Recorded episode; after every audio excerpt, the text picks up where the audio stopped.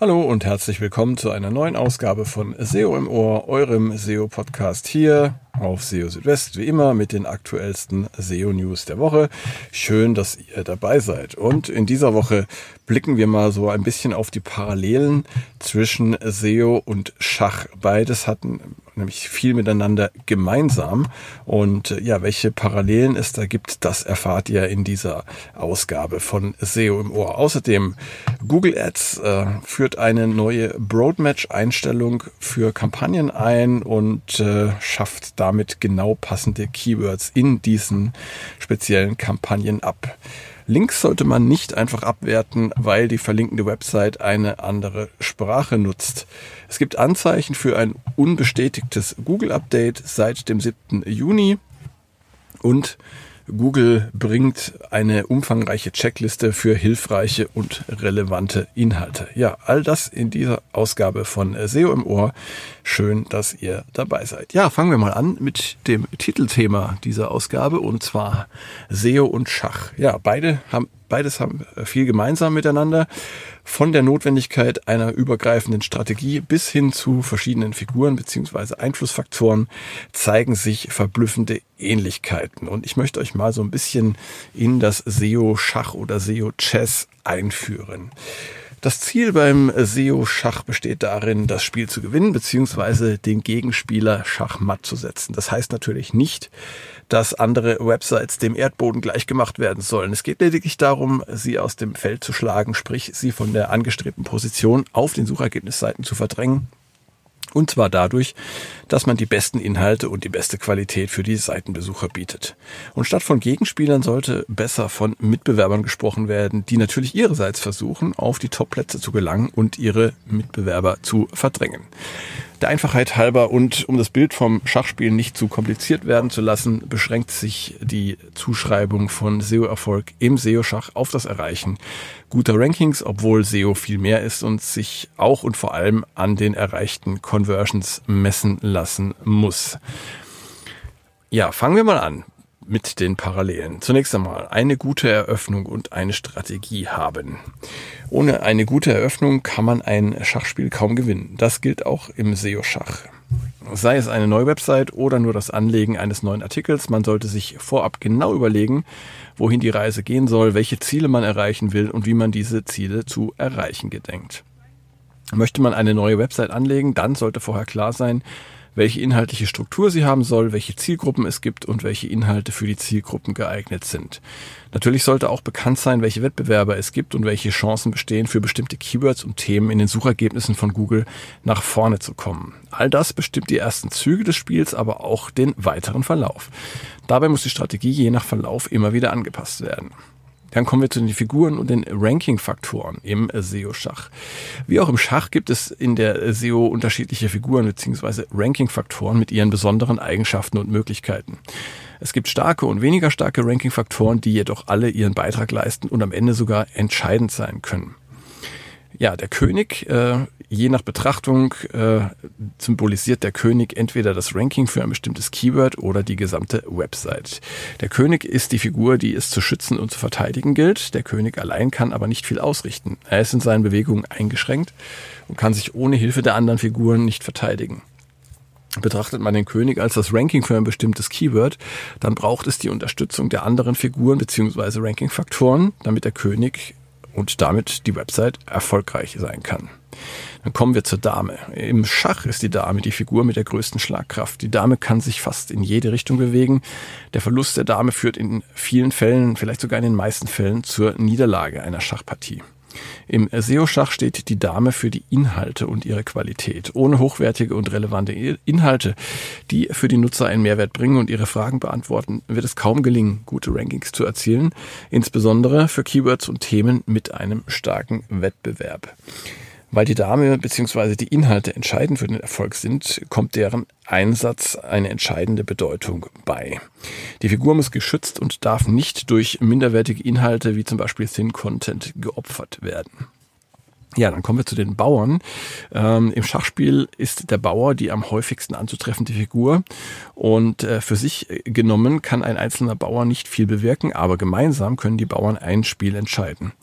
Im SEO-Schach stehen Bauern für weniger stark gewichtete Ranking-Faktoren wie zum Beispiel die Page Experience oder auch die Verwendung von Keywords in den URLs. Der Springer bzw. das Pferd hat eine besondere Eigenschaft beziehungsweise ein besonderes Merkmal. Er zieht nämlich ein Feld gerade und eins schräg und äh, kann dabei auch über andere Figuren hinwegziehen. Das macht die Figur so vielseitig und gleichzeitig schwer berechenbar. Im SEO-Schach entspricht der Figur des Springers beziehungsweise des Pferdes die Fähigkeit, sich flexibel auf neue Situationen einzustellen und zum Beispiel auf Google-Updates oder auf Veränderungen bei den Mitbewerbern zu reagieren. Noch besser setzt man den Springer beziehungsweise das Pferd ein um proaktiv Neues und Überraschendes zu schaffen, mit dem die Mitbewerber nicht rechnen. Kommen wir zu den Türmen. Die Türme sind starke Figuren im Schach. Sie kommen allerdings meist erst später in einer Partie zum Einsatz, wenn die anderen Figuren bereits auf dem Schlachtfeld unterwegs sind. Ähm, die Türme sind nämlich in den hinteren Ecken des Schachfeldes versteckt und müssen erst nach vorne beordert werden. Im SEO-Schach sind die Türme das perfekte Bild für Backlinks. Erstens sind sie stark und einflussreich. Zweitens kommen sie erst später zum Tragen, denn bevor gute und relevante Backlinks entstehen können, müssen erst einmal die On-Page-Grundlagen geschaffen werden. Erst dann, wenn eine Website mit relevanten Inhalten erstellt wurde, werden andere auch bereit sein, diese Inhalte zu verlinken und die Inhalte damit zu stärken und schließlich die Läufer. Während die Türme für Backlinks stehen, also für Links von anderen Websites, symbolisieren die Läufer im SEO-Schach interne Links einer Website. Auch interne Links spielen für Google eine Rolle bei den Rankings, denn sie zeigen Google, welche Seiten besonders wichtig sind und welche Bedeutung sie haben. Anders als die Türme bzw. die Backlinks kommen die Läufer bzw. die internen Links meist schon früher zum Einsatz. Man kann die Läufer aber auch als äh, sogenannte unterstützende Inhalte oder als Supporting Content verstehen. Wenn ihr zum Beispiel eine Landingpage habt, die ihr für ein bestimmtes, ähm, ja, hart umkämpftes Keyword nach vorne bringen wollt, dann kann es hilfreich sein, sogenannten Supporting Content zu schaffen. Das heißt also weitere Seiten mit äh, Unterthemen, die auf das jeweilige Keyword einzahlen und von denen ihr dann auf die Hauptseite verlinken könnt. Ihr könnt euch das dann bildlich vorstellen, als ob ihr eure Läufer in Position bringt, um dann sozusagen eure Haupt Hauptseite ähm, ja, zu decken und sie nach vorne zu bringen. Wie kann man jetzt im SEO-Schach Figuren schlagen? Versteht man die einzelnen Ranking-Faktoren im SEO-Schach als Figuren, dann müsste es analog zum realen Schachspiel möglich sein, die Figuren des Mitbewerbers zu schlagen, um so die eigene Position und die Aussichten auf den Gewinn des Spiels zu verbessern. Natürlich ist es nicht möglich, gute Inhalte, gute Backlinks oder schnelle Ladezeiten anderer Websites zu neutralisieren, aber darum geht es auch nicht, denn Schlagen ist im SEO-Schach so zu verstehen, dass die Figuren bzw. die Ranking-Faktoren der eigenen Website besser sind als die der Mitbewerber. Bessere und relevantere Inhalte, mehr und höherwertige Backlinks sowie eine bessere User Experience ermöglichen es dann, die Mitbewerber auf möglichst vielen Positionen zu übertreffen und damit zu schlagen. Zu den Bauern und ihrer unterschätzten Bedeutung im Schach bzw. im SEO-Schach möchte ich auch noch etwas sagen. Ähm, wie schon angeklungen, äh, wirken Bauern im Schach aufgrund ihres eingeschränkten Bewegungsradius auf den ersten Blick eher als unwichtige Figuren. Sie können aber im Laufe einer Partie entscheidende Bedeutung erhalten, und zwar dann, wenn sie wichtige Felder und Räume abdecken und äh, so entweder zum Schutz eigener wichtiger Figuren beitragen oder zu Angriffen auf Figuren des Gegenspielers genutzt werden. Im SEO-Schach können solche Kleinigkeiten eine wichtige Rolle spielen, vor allem dann, wenn unter den anderen Figuren bzw. Ranking-Faktoren Gleichstand herrscht. Google spricht in diesem Zusammenhang von sogenannten Tiebreakern. Zu ihnen gehört zum Beispiel die Page Experience. Werden zwei Seiten von Google ansonsten gleich bewertet, dann erhält die Seite den Vorzug, die den besseren Tiebreaker aufweist, die zum Beispiel bessere Ladezeiten hat. Und ein ganz besonderer Zug im Schach ist die sogenannte Umwandlung. Schafft es ein Bauer tatsächlich zur Grundlinie des Gegenübers durchzumarschieren, dann wird er zu einer Dame und damit zur mächtigsten Figur auf, der, auf dem Feld. Und in der Analogie wäre eine solche Umwandlung im SEO-Schach das Herausarbeiten einer bestimmten vermeintlichen Kleinigkeit, die für eine Website zum Alleinstellungsmerkmal wird, wie zum Beispiel ein besonderes Design. Ja, SEO ist aber mehr als Schach. SEO ist eher Simultanschach. Denn in der SEO wird in den allermeisten Fällen nicht nur eine Partie gespielt. Konkurrenz mit anderen Websites gibt es äh, für viele verschiedene Keywords und auch mit mehreren Mitbewerbern. Und jeder Wettstreit für ein Keyword oder um ein Keyword ist ein eigenes Schachspiel mit seinen eigenen Regeln und Figuren, die unterschiedliche Stärken und Schwächen haben. Und hier liegt die wahre Herausforderung, denn wer schon einmal versucht hat, Simultanschach zu spielen, also mehrere Partien parallel, der weiß, wie schwierig das ist. Es liegt vor allem daran, dass man sich bei jedem Wechsel zu einer anderen Partie gedanklich umstellen und wieder auf die neue Partie einstellen muss. Die gute Nachricht ist, im SEO-Schach gibt es bestimmte Ranking-Faktoren, die für die gesamte Website gelten und damit in allen Partien hilfreich sind. Das betrifft zum Beispiel hochwertige Backlinks oder auch die Zuschreibung durch Google als Helpful Content. Das ist auch ein websiteweites Signal. Und auch die User Experience lässt sich normalerweise für die komplette Website optimieren und muss nicht Seite für Seite neu durchdacht werden. In jeder SEO-Schachpartie unterschiedlich sind vor allem die Inhalte, denn sie müssen für jedes Thema bzw. für jedes Keyword möglichst relevant sein und genau zu den Bedürfnissen der Nutzer passen. Natürlich ist SEO mehr als ein Spiel. Es geht dabei um viel Umsatz, Kundengewinnung und vieles mehr. Aber gerade die spielerischen Elemente sorgen dafür, dass SEO auch Spaß macht und als eine Art Wettbewerb gesehen werden kann. Die Analogie zum Schachspiel hilft außerdem dabei, SEO besser zu verstehen und die vielen beteiligten Einflussfaktoren zu erkennen. Also, Wer von euch schon mal Schach gespielt hat, äh, wird da bestimmt einiges wiedererkennen. Für diejenigen, die mit Schach noch nicht so viel am Hut haben, würde ich tatsächlich mal raten. Ähm, schaut es euch mal an, schaut euch mal die Grundregeln an. Es ist nämlich gar nicht schwer und äh, ja, es kann tatsächlich dabei helfen, eben auch noch ein bisschen die richtige Denkweise in, in der SEO zu bekommen und äh, ja, noch so ein bisschen mehr vorauszudenken, strategisch zu denken. Also ein Tipp von mir ähm, und es macht natürlich auch Spaß. Jetzt spannen wir mal den Bogen vom SEO-Schach zu Google Ads, denn da gibt es etwas Neues, das aufhorchen lässt. Und zwar gibt es eine neue Kampagneneinstellung für weitgehend passende Keywords. Ähm, und zwar entfallen mit äh, dieser Einstellung die Keyword-Option passende Wortgruppe und genau passend. Und äh, das ist ein Zeichen dafür, dass auch in Google Ads immer mehr automatisiert wird. Smarte Kampagnen übernehmen inzwischen viele Aufgaben, die zuvor von menschlichen Administratoren der Google Ads Konten durchgeführt werden mussten, äh, wie zum Beispiel die Auswahl der Zielkeywords oder auch das Festlegen von Geboten für Klicks. Aber es ist immer noch möglich, in Anzeigenkampagnen für die Suche festzulegen, für welche Keywords die Anzeigen ausgespielt werden sollen und ob eine Anzeige nur dann erscheinen soll, wenn eine Suchanfrage genau zu einem Keyword passt oder auch dann, wenn äh, nur eine gewisse Verwandtschaft zwischen den Begriffen besteht. Und genau das wird abgebildet durch die drei Keyword-Optionen genau passend bzw. Exact Match, passende Wortgruppe bzw. Phrase Match und weitgehend passend bzw. Broad Match. Google führt jetzt eine neue Kampagneneinstellung für weitgehend passende Keywords ein, die nach und nach den Nutzern zur Verfügung gestellt wird. Und wenn diese Einstellung aktiviert ist, dann können für Suchkampagnen ausschließlich weitgehend passende Keywords verwendet werden. Das ist also praktisch die, ja, die ähm, lascheste Version dieser drei Optionen. Und Keywords mit den anderen Optionen werden automatisch dieser Option hinzugefügt.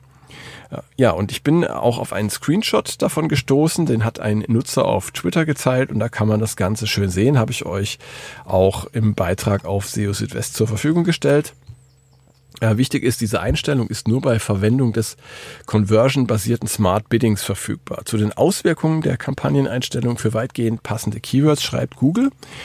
Auch bei Verwendung der Option weitgehend passend für alle Keywords funktionieren die Keywords so, als gäbe es jeweils eine Keyword-Version mit der Option weitgehend passend ähm, und eine Keyword-Version mit der Option genau passend. Bei Verwendung der Kampagneneinstellung für weitgehend passende Keywords auf genau passende Keywords werden Anzeigen in der Kampagne auch weiterhin bei Suchanfragen ausgeliefert, die mit den entsprechenden Keywords identisch sind. Bei Umstellung anderer Keywords befinden sich diese danach auf derselben Ebene wie genau passende Keywords bei Suchanfragen, die mit diesen Keywords identisch sind. Und bei Auswahl der Einstellung für weitgehend passende Keywords kann man Kampagnen, die genau passende Keywords enthalten, leichter auf weitgehend passende Keywords umstellen. Manche Nutzer auf Twitter stellen sich bereits die Frage, ob das der Einstieg in ein komplett automatisiertes Google Ads ist, das menschliche Akteure weitgehend überflüssig machen soll. Für die Zeit bis dahin ergibt sich immerhin die Möglichkeit, das neue Setting einmal auszuprobieren und zu testen, ob es wirklich so leistungsfähig ist, wie uns Google vermitteln möchte. Kommen wir noch mal zum Thema Backlinks. Und da gab es auch eine interessante Auskunft diese Woche, die zwar nicht ganz neu ist, die ich aber trotzdem noch mal gerne aufgreifen möchte. Ja, mit Backlinks anderssprachiger Websites ist es ja so eine Sache. Manchmal stammen solche Links von Spam-Websites und bringen der verlinkten Website keinen Mehrwert. Aber das muss nicht sein, denn auch Backlinks von Websites in anderen Sprachen können tatsächlich relevant sein. Daher sollte man solche Backlinks nicht einfach per Google Disavow Tool abwerten. John Müller von Google hat dazu auf Mastodon geschrieben, es gebe keinen Grund, Links abzuwerten, nur weil die verlinkende Website eine andere Sprache nutze. Links seien nicht wegen der Sprache der verbundenen Seite schlecht, aus irgendwelchen Gründen sei das aber ein verbreiteter Mythos. Ein Link gilt außerdem nicht deshalb automatisch als unnatürlich, weil er ähm, aus einem anderen Sprachraum stammt. Im Allgemeinen sollten Backlinks ohnehin nicht vorschnell abgewertet werden, denn dabei kann es passieren, dass aus Versehen Links entfernt werden, die einen positiven Beitrag zu den Rankings leisten. Google ist selbst in der Lage, nicht relevante oder Spam-Backlinks zu erkennen und ignoriert diese dann einfach. Ja, und auch äh, im Themenbereich Google Updates gibt's mal wieder was Neues. Und zwar gab es ein äh, nicht bestätigtes, mutmaßliches Google Update, das rund um den 7. Juni begonnen hat. Und seither gibt es verstärkte Bewegung, Bewegung auf den Suchergebnisseiten. Nachdem es im Mai bereits zahlreiche mutmaßliche nicht bestätigte Google-Updates gegeben hatte, sieht es jetzt im Juni tatsächlich nach einem weiteren Update aus, das ebenfalls von Google nicht bestätigt oder angekündigt wird oder wurde. Ähm, rund um den 7. Juni hat dieses mutmaßliche Update begonnen und äh, seit diesem Tag sieht man auf den Suchergebnisseiten von Google verstärkte Bewegungen und Rankingverschiebungen. Das zeigen die Charts verschiedener Ranking-Tracker, wie zum Beispiel Cognitive SEO, Rank Ranger und SEMrush Sensor. Und auch im Webmaster World Forum gibt es Hinweise auf ein mögliches Google-Update. Viele Beiträge berichten von teilweise deutlichen Traffic-Veränderungen und ich habe euch im entsprechenden Beitrag auf SEO Südwest einfach mal eine Zusammenstellung der Forenbeiträge aus dem Zeitraum 7. bis 13. Juni zusammengestellt. Könnt ihr euch einfach mal anschauen. Auf dem Google Search Status Dashboard ist kein laufendes Update verzeichnet. Ähm, sollte also ein Update laufen, dann handelt es sich dabei wohl um eines der vielen unbestätigten Updates, die Google regelmäßig ausführt. Ja, und dann ganz aktuell äh, noch etwas, auf das ich äh, gerade gestoßen bin. Und zwar hat Google zunächst einmal daran erinnert, ähm, worauf es bei hochwertigen, relevanten und hilfreichen Inhalten ankommt und hat da auch nochmal ein, eine Checkliste verlinkt, ähm, die ich auch nochmal zusammengestellt habe. Ähm, ich war mir jetzt tatsächlich nicht sicher, ob diese Checkliste neu ist oder ob es die in dieser Form schon gab. Also meiner Meinung nach ist diese Checkliste jetzt in ihrem Umfang gewachsen. Es wurden verschiedene Aspekte zusammengestellt und ja, Fragen aus verschiedenen Bereichen eben auf einer Seite zusammengestellt. Und äh, das möchte ich euch mal kurz vorstellen. Ähm, zunächst einmal ist es so, dass die Checkliste unterteilt ist in folgende Blöcke. Einmal Fragen zu den Inhalten und zur Qualität dann Fragen zur Expertise, als nächstes Fragen zur Ausrichtung auf die Nutzer, sogenannter People First Content und dann passend dazu Fragen zur Vermeidung der primären Ausrichtung auf Suchmaschinen und schließlich Fragen zu EEAT. Ja, diejenigen, die sich schon länger mit SEO beschäftigen, die werden diese Empfehlung sicherlich schon des Öfteren gehört haben, nämlich dass Inhalte einen Mehrwert für den Nutzer bieten und hilfreich sein sollten. Und das erhöht dann den Erfolg oder die Erfolgschancen in der Suche. Und genau, um diese ja, Qualität der Inhalte prüfen zu können. Dazu hat Google jetzt äh, eben jetzt oder vorher schon ähm, eine Reihe von Fragen veröffentlicht. Und ähm, ich möchte euch die Fragen jetzt mal schnell vorstellen. Also zunächst einmal gibt es ähm, Fragen zu den Inhalten und zur Qualität. Wohlgemerkt, ihr solltet die Fragen euch selbst stellen, beziehungsweise zu eurer Website und ähm, ehrlich versuchen, die zu beantworten. Und ihr solltet außerdem natürlich auch noch versuchen, Meinungen anderer zu bekommen von Leuten, denen ihr vertraut, die aber eure Website nicht oder nicht so gut kennen, denn äh, dann bekommt ihr auch nochmal ein, äh, einen anderen Blick auf die ganze Sache. Also, wie gesagt, Fragen zu den Inhalten und zur Qualität. Bieten die Inhalte neue Informationen, Berichte, Forschungsergebnisse oder Analysen? Bieten die Inhalte eine grundlegende, vollständige und umfassende Beschreibung des Themas. Bieten die Inhalte neue Einblicke, Analysen oder interessante Informationen, die über das Offensichtliche hinausgehen. Wenn die Inhalte andere Quellen verwenden, wird dabei das schlichte Kopieren oder Umschreiben der Quellen vermieden, um stattdessen einen grundlegenden Mehrwert und Neues zu bieten. Stellt die Hauptüberschrift oder der Seitentitel eine gute Beschreibung sowie eine hilfreiche Zusammenfassung der Inhalte dar? Werden in der Hauptüberschrift und im Seitentitel Übertreibungen und schockierende Elemente vermieden. Handelt es sich bei der Seite um etwas, das man als Lesezeichen ablegen, mit einem Freund teilen oder auf andere Weise empfehlen würde? Wäre es zu erwarten, solche Inhalte in gedruckten Magazinen, Enzyklopädien oder anderen Büchern zu sehen oder dort Verweise darauf zu finden?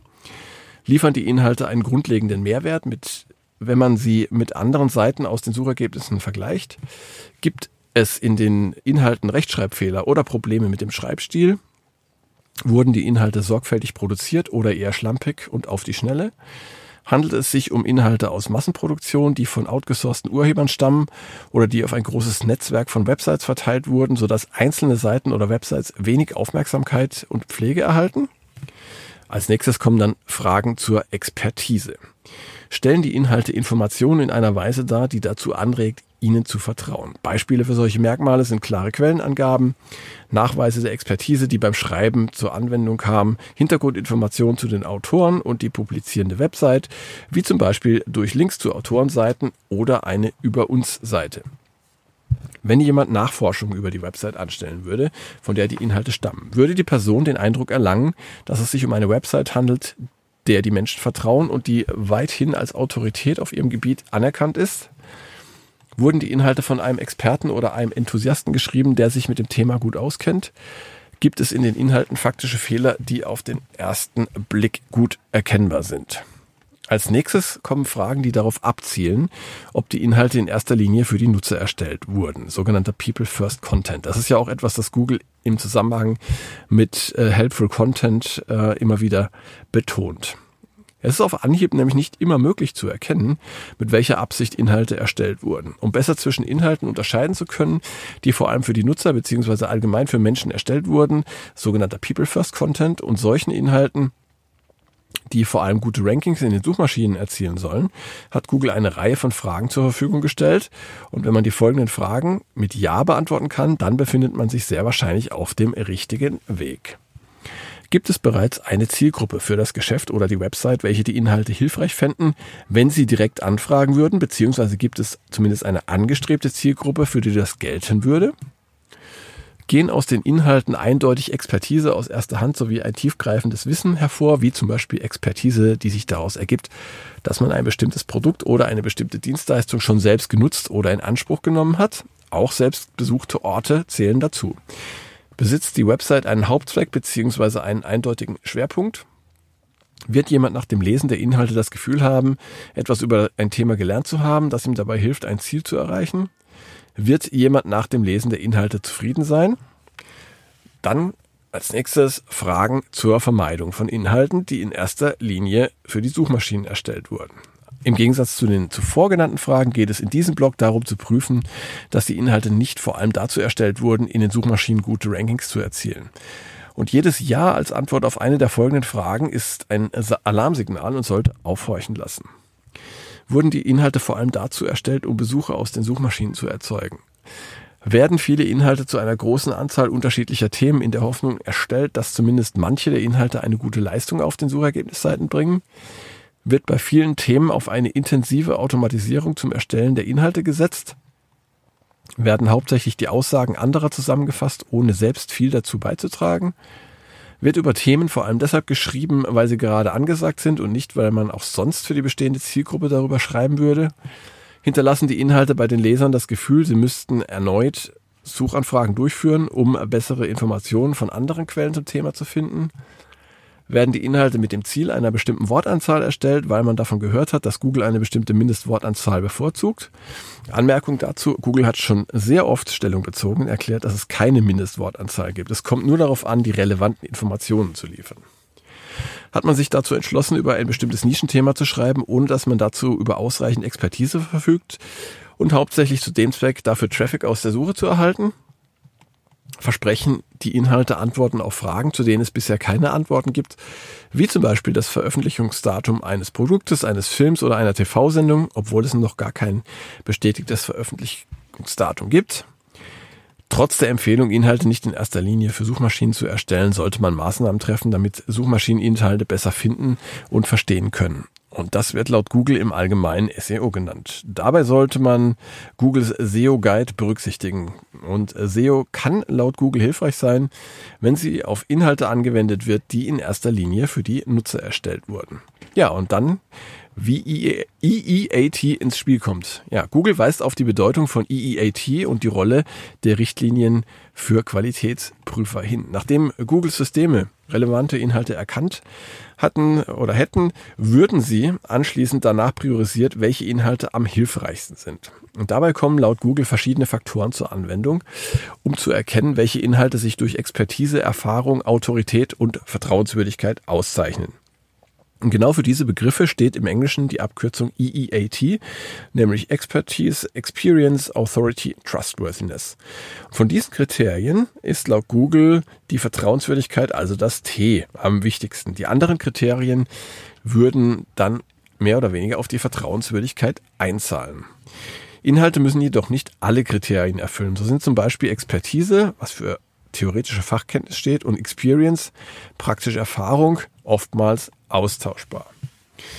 EEAT sei zwar kein Ranking-Faktor an sich, wie Google weiterschreibt, doch könne eine Mischung verschiedener Faktoren nützlich sein, anhand derer sich Inhalte mit einer guten EEAT erkennen lassen. Das gilt insbesondere für Inhalte, die sich auf die Gesundheit, die finanzielle Stabilität, die Sicherheit, die Wohlfahrt oder den Zustand der Gesellschaft auswirken. Und das sind die sogenannten Your Money, Your Life Themen oder kurz YMYL.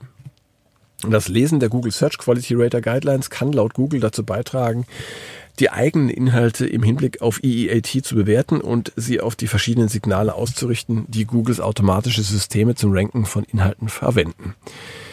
Jetzt kommen noch Fragen zum Wer, Wie und Warum der Inhalte. Ja, Google hatte ja vor einiger Zeit im Zusammenhang mit Helpful Content erklärt, dass es wichtig ist, sich bei der Prüfung von Inhalten zu fragen, erstens, wer sie erstellt hat, zweitens, wie die Inhalte erstellt wurden und drittens, was ihr Zweck ist, beziehungsweise warum sie erstellt wurden. Und auch zu diesen Fragen hat die Google jeweils eine eigene Checkliste. Zur Frage, wer hat die Inhalte erstellt, gibt es die folgenden Fragen. Ist es für die Nutzer offensichtlich, wer der Autor bzw. die Autoren der Inhalte sind? Enthalten die Seiten dort eine Verfasserzeile, wo sie erwartet wird? Führen die Verfasserzeilen zu weiteren Informationen zum Autor bzw. zu den Autoren, die für die Inhalte verantwortlich sind und werden Hintergründe zu den Autoren und zu den Themen gegeben, über welche die Autoren schreiben. Google betont an dieser Stelle die Bedeutung passender Autorenangaben, wie zum Beispiel Verfasserzeilen dort, wo sie von den Nutzern erwartet werden. Dann kommt der nächste Themenkomplex. Wie wurden die Inhalte erstellt? Die Art und Weise, wie Inhalte zustande gekommen sind, kann für die Leser von Inhalten wichtig sein. Geht es zum Beispiel um Produkttests, dann können Angaben dazu hilfreich sein, wie viele Produkte getestet wurden, welche Ergebnisse bei den Tests erzielt wurden und wie die Tests durchgeführt wurden. Das sollte um Nachweise der erbrachten Arbeit ergänzt werden. Dazu kann man zum Beispiel Fotos oder auch Videos verwenden. Google verweist an dieser Stelle auf seine Best Practices zum Erstellen von Produktreviews. Und auch die Verwendung von KI beim Erstellen von Inhalten kann oder sollte den Lesern und Nutzern genannt werden oder kenntlich gemacht werden. Das lässt sie besser verstehen, welche Rolle automatisierte Prozesse in der Produktion der Inhalte eingenommen haben. Wenn Inhalte vor allem automatisiert erstellt wurden, sollte man sich die folgenden Fragen stellen. Ist die Verwendung von Automatisierung inklusive KI-Nutzung offensichtlich für die Nutzer? Werden Hintergrundinformationen zur Automatisierung oder zur KI-Erzeugung der Inhalte geliefert? Wird erklärt, warum bei der Erstellung der Inhalte auf Automatisierung oder KI zurückgegriffen wurde? Allgemein ist die Offenlegung der Verwendung von KI oder Automatisierung hilfreich für solche Inhalte, bei denen man sich die Frage stellen würde, wie sie zustande gekommen sind. Man sollte entsprechende Hinweise hinzufügen, wenn davon auszugehen ist, dass solche Hinweise auch erwartet werden. Dazu verweist Google auf seinen Beitrag, wie Google per KI erzeugte Inhalte sieht. Und schließlich die Frage, warum wurden die Inhalte erstellt? Diese Frage greift noch einmal die Empfehlung auf, dass Inhalte in erster Linie für die Nutzer erstellt werden sollten und nicht für Suchmaschinen.